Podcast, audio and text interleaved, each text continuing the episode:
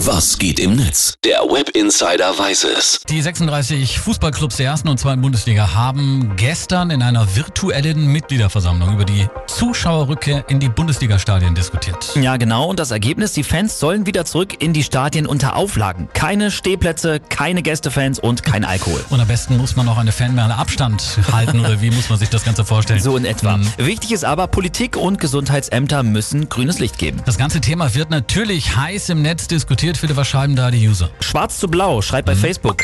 Keine Stehplätze, kein Alkohol, keine Gästefans. Das ist für mich kein Fußball. Meine Dauerkarte wird erstmal Mhm. pausieren. Das Thema Alkoholverbot wurde in der Mitgliederversammlung ja übrigens auch mal am längsten diskutiert. Mhm. Und das, obwohl ja eigentlich Alkohol sowieso laut DFL-Statuten verboten ist. Für die Stadien herrscht im Grunde genommen nur eine Ausnahmeregelung. Ja, Kalle Kuh hat Angst, dass sich das dann auch nach Corona noch so durchsetzen wird.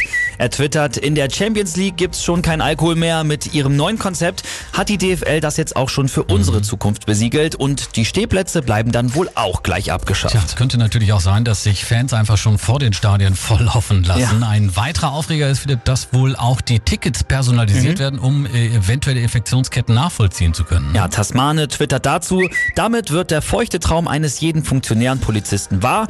Die aktive kritische Fanszene aus dem Stadion verdrängt und nur noch unkritische in den Stadien. Und falls doch was ist, deine Daten haben sie ja. Alle Augen sind jetzt erstmal auf Montag gerichtet. Da treffen sich die Gesundheitsminister und beraten über die DFL-Pläne.